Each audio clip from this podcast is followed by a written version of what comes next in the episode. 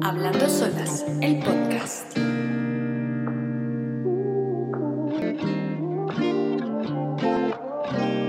Hola, hola, te doy la bienvenida a un episodio más de Hablando Solas, el podcast. Te habla Gabriela Delgado, la fundadora y directora de la Fundación.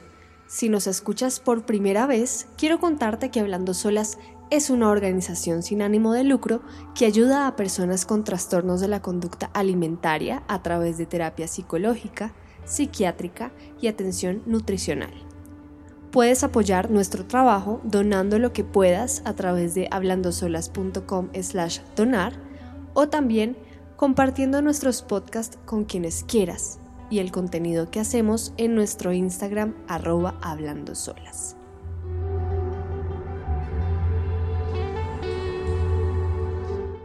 Hoy quiero hablar de mi pasado, que todavía convive en mi presente. Mi pasado con los laxantes. Estaba en el colegio, en grado décimo, cuando escuché a una de mis compañeras diciendo que había tomado un té para adelgazar que le había hecho ir al baño terroríficamente. Eso para mí fue una información muy valiosa, ya que en el momento no estaba haciendo ejercicio y pues era otra manera, según yo, de hacer dieta y comer lo que yo quisiera porque al fin y al cabo lo iba a cagar.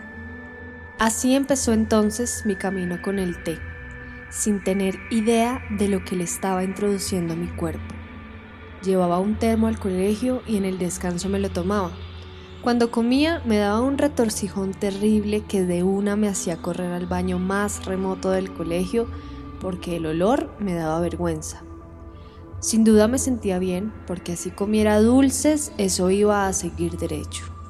Lo curioso es que adelgazaba y volvía a subir de peso. Nunca nadie me vio baja de peso, entonces nunca se prendieron las alarmas. Nunca las prendí yo.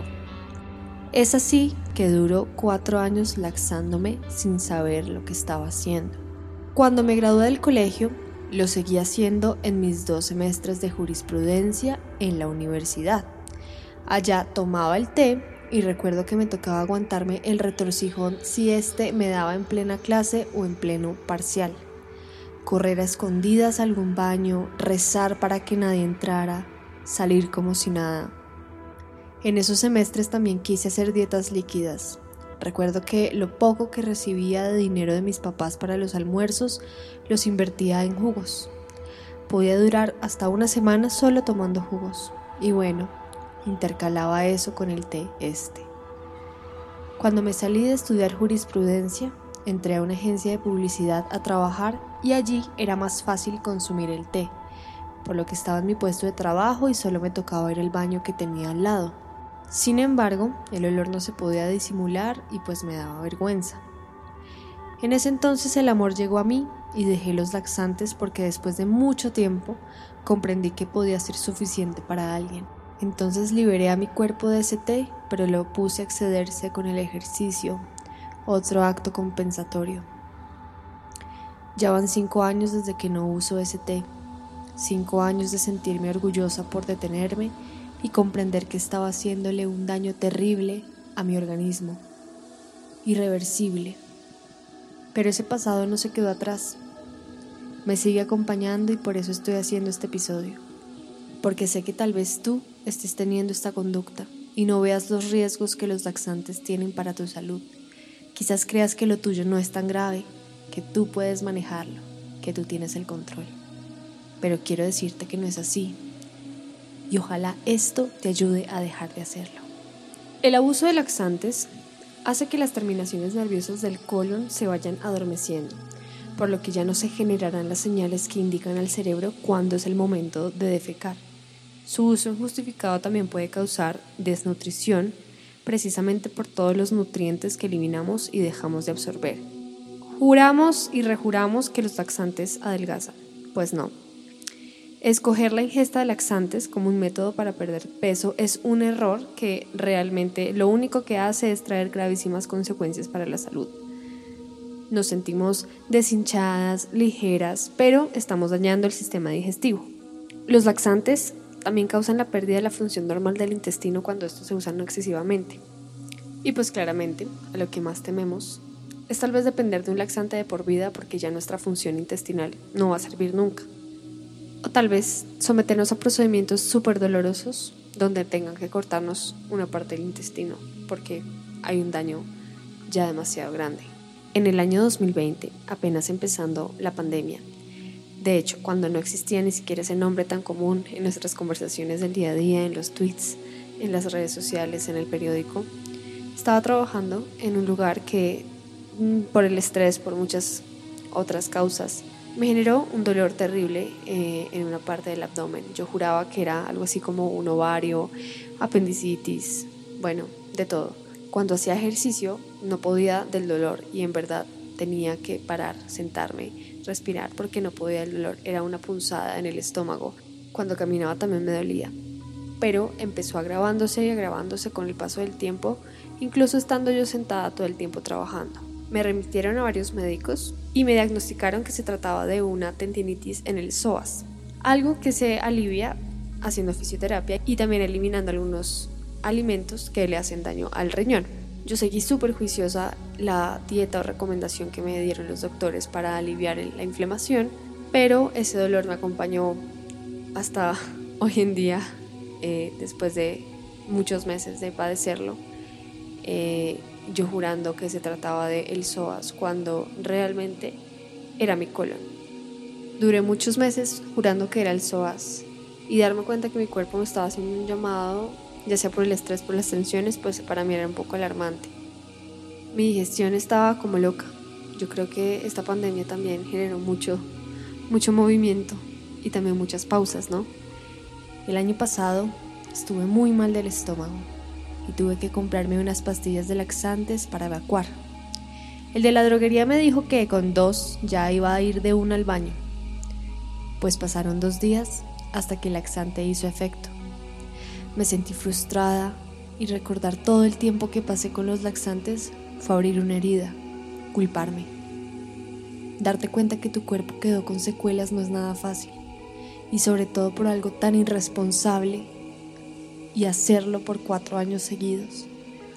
Hace unos días, después de fin de año, mi cuerpo quedó súper inflamado de todas las carnes que comí, porque hice una pausa de mi vegetarianismo y cedí ante las comidas con mis familiares, igualmente sin sentirme culpable.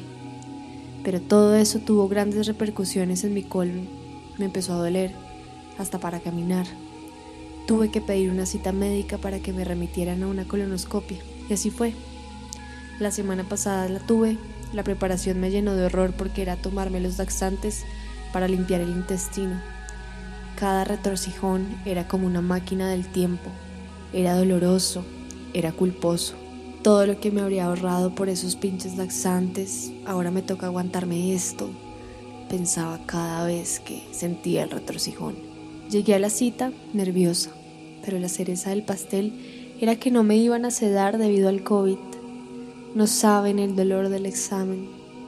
Derramé algunas lágrimas no solo por el procedimiento, sino por todas las emociones que estaba sintiendo.